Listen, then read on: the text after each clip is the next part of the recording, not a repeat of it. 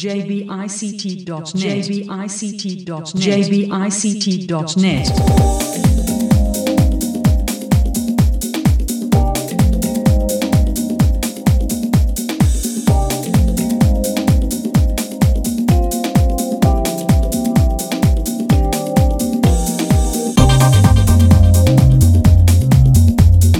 このコンテンツは日本視覚障害者 ICT ネットワークがお送りします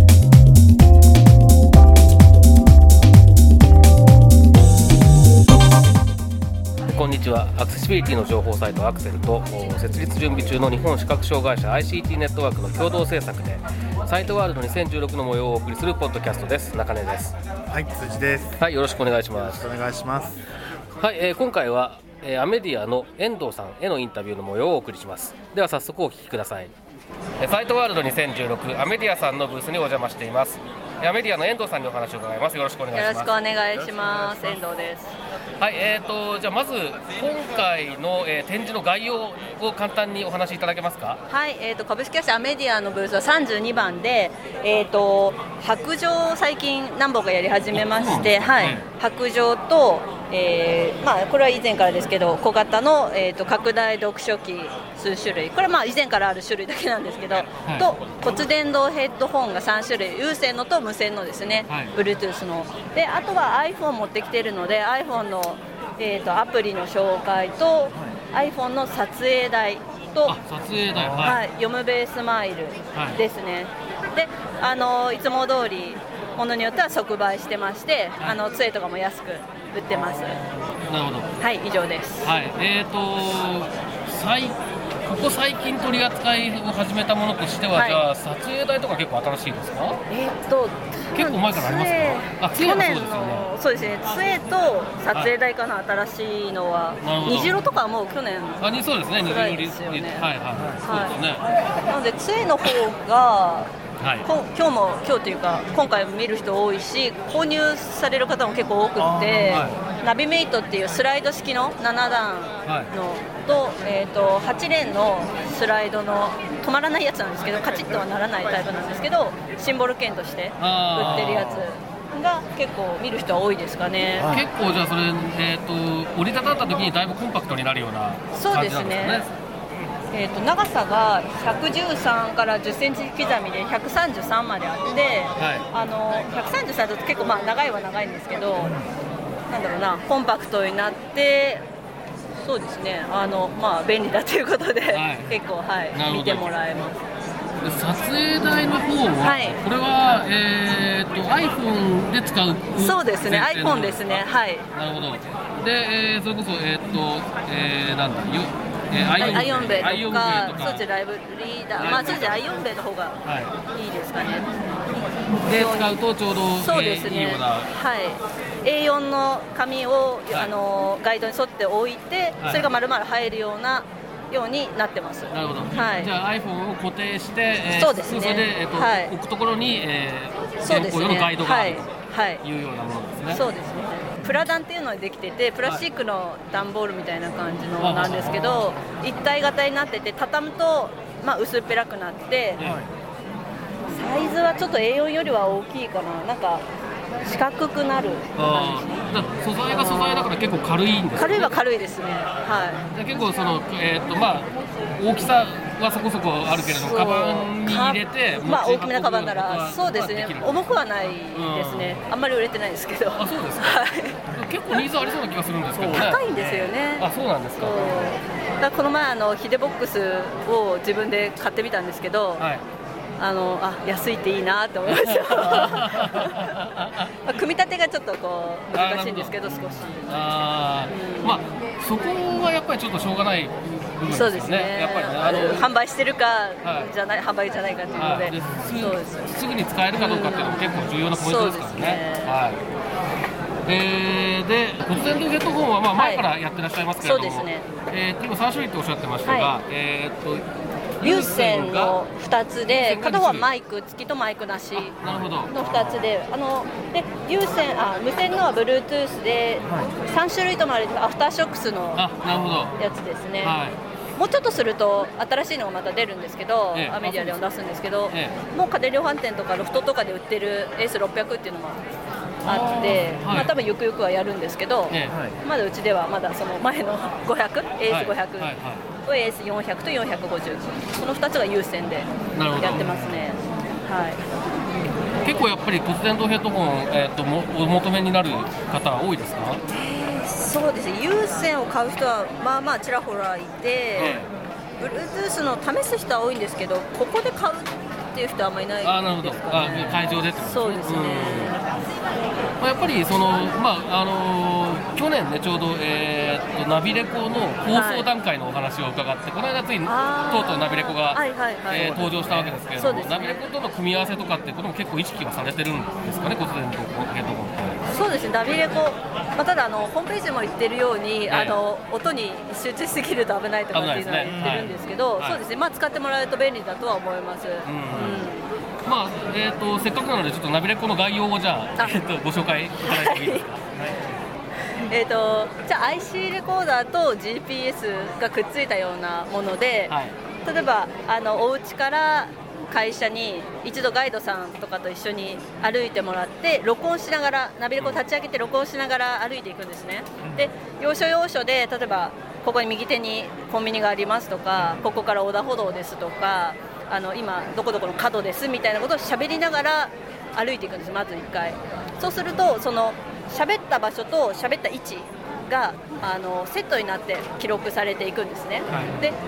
それと並行して自分でマークをつけることができて、はでそれを、えー、とまた一人で歩くときに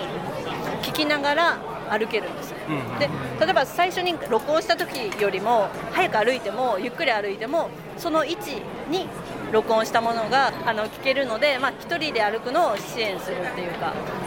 まあ、だからイメージとしては、えーはい。と最初に一緒に行ったガイドさんが、はい。えー今回も横にいるような気あ分になってそうですね。そうそうで、えーそ最初の時と同じように、えーここにね。こここにあれがあるよっていうのをはいはい。教えてくれるっていうようなのを再現するっていうようなはい、あとね。方向が分かんなくなった時は、はい。あの iPhone をぐるぐるって回すと、すく進む方向を向いた時に振動するっていううん。機能があって、まあちょっとその自分で一人で歩いててやっぱりあの分かんなくなる時もあると思うんですけどそういうまあ助ける機能がちょっとついてますよっていうはい。ことですね。サイトワールドのここまで来るはい。錦糸町からの道も一回試しに作りに来たんですけど、えビルがあるせいかちょっと GPS が入らなくてちょっと難しくて断念したんですけど。やっぱりその GPS の精度とかね、じゃまあ、難しい場合もあるけれども、ですね。もあの状況が許せばすごく使いやすいそうですね。はいはい。まあ、僕自身も多分ねその前もちょっと,、えっと別のポッドキャストで話しましたけど、その天気が悪い時とかね、に普段慣れてるところでも結構迷っちゃったりするんで雪雪とか風がめちゃめちゃ強いとか、は雨がすごい工事中とかね、まあそういういろいろなケースで結構使えることがあるような気がして結構まだ応用範囲がすごく広そうなアプリなので、まだまだこれからどうなっていくかすごい注目してます。はい。どうやってこれを、まあ、使ってるくれる人がどうやってより使いやすくなるかというかその、ん。一箇所にデータが集まっていけばみんなそこを見てそこからシェあのダウンロードしてとそうかですね。しやすくなるやり方いろいろあると思うんですけどどうやっていけばいいかなっていうのが今、ちょっと考えどころとちょっというか使える人をどうやって増やしていくかっていう。ところで、そうなんまあこれは多分ね、我々使っ使っていいなと思ったらいいなっていうのをいろんなところで発信していくっていうのも多分、当事者同士のあの口コミみたいなのも、うんそうですやっぱりすごく重要だと思うんで。ダウンロード数は結構もうかなり多くてあ嬉しいんですけどそう使ってどうだったかっていうのを聞きたいなっていうのはありますね。あーなるほど。じゃあまあぜひあれですね、はい。使ってみた人はそうですね。あのでもそうレビューでもいいですけどあの、はい。ツイッターに投げてもらってもいいですしですねはい。まあメールとかでもね。そうですね。はい。まあ確かにフィードバックがあればねあのより良いものになっていくでしょうしね。そうですね。はいえー、っと他どうしますか？なんかなんかこの話はしとかなきゃっていうのはありますか？そうです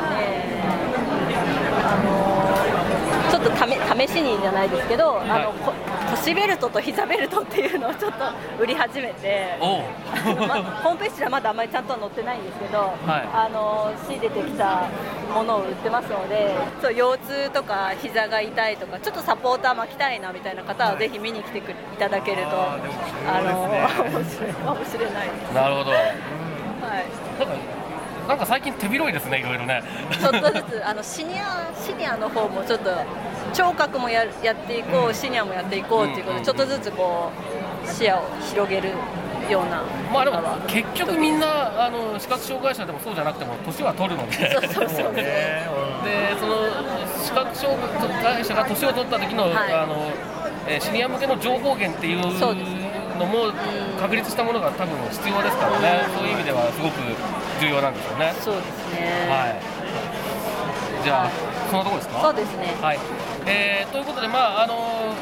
いろいろ、えーまあ、お話を伺って、それこそ実際に触ってみないとわからないような、えー骨伝導ヘッドホンとかも試してみたいとか、あと今のベルトの話、サポーターの話とかもそうだと思うんですけれども、はい。まあえーこのポッドキャスト聞いてる頃には、サイトワールドは当然終わってるんですが、えーなんかそういう体験できるイベントがまた都内であるということですね。ありがとうございます。はいえっ、と毎年12月23日祝日に浅草橋の東証センターにてアメディア主催の展示会をやっておりまして、アメディアフェアっていうもので展示会とえっ、と講演会、抽選会のあるあの楽しいイベントですので、ぜひ皆様お越しください。はい、じゃあここに行けば、まあ、いろいろ楽しめて、はいかつ、まあえー、とこういった今ご紹介があったような製品にも実際にちょっと触れてみたりすることもできるとはいいうことですね。はい、はい、えーここまでアメリアの遠藤さんにお話を伺いました。どうもありがとうございました。はい、えーここまでアメディアの遠藤さんへのインタビューの模様をお送りしましたけれども、辻さんはいかがでしたか？そうですねあのーほあのーなんだっけナナビゲーションをサポートするアプリケーションナビレコ？ナビレコ、うんはいあのーなんだろうやっぱりこう初めてのところを歩く時とかってこうすごくそのなんていうんですかねこう人の説明をしてもらいながら歩いたとしてもなかなか覚えられないことって多いと思うんですけれどもそういう時にあの最初に歩いた時の記憶をこうまああのなんていうかな記憶を思い出させてくれるアプリとしてすごく期待しています。はい、まああれは多分ねあの使い道はいろいろあって、うん多分いまあまだ普通に僕らが思いついてないような使い方も多分できるような気がしているので。そうですねちょっとあのこれこれからどういうふうに普及していくか楽しみですよね。うんはい。で、えー僕はちょっとそのアメリアさん意外となんかアナログな方向にも手を広げ始めたっていうのが興味,、ね興味深いなと思ってて、あのベルトとか、うんそうそうそうサポートベルトみたいなものとか、あと白状とかもね。そうですねなんですけどただまあ確かに言われてみればその。えーっとしパソコン関係のことで信用してうん。買っているお店からうん。他のものも自分の役に立つものも買えるっていうんだったらそれはその方がいいっていうふうに思う人はいるんだろうなっていうことは確かに思って。そうですね。で視覚障害者に使いやすいっていうことが、まあ、確実なわけですから、うんそういうのそういうのは結構あのありなんだろうなっていうのはちょっと思いましたね。そうあの骨伝導のヘッドホンが最初に出てきた時にああアメディアさんやっぱりこうその視覚障害者と耳のなんていうかなことについてもすごく考えてくださってるんだなっていうのですごく共感を持てたことがああったのを思い出したんですけどもやっぱりそんな感じであのいろんな製品をあの取り扱っていただけるとあの利用者としてもこういろいろ安心して買い物ができるんじゃないかなと思います。そうですね、はいえーということで今回はアメディアの遠藤さんへのインタビューの模様をお送りしました。サイトワールド2016の模様をお送りするポッドキャスト。また次回です。さようなら。